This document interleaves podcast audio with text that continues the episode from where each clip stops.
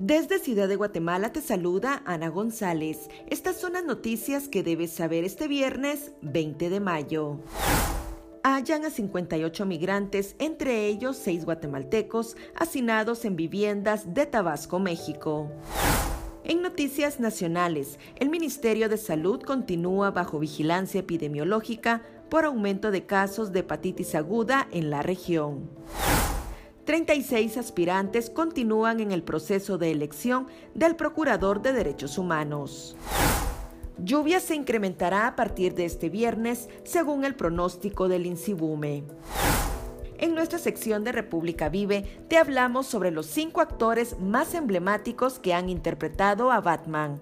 También te contamos sobre los principales hechos históricos que marcan las efemérides de este 20 de mayo.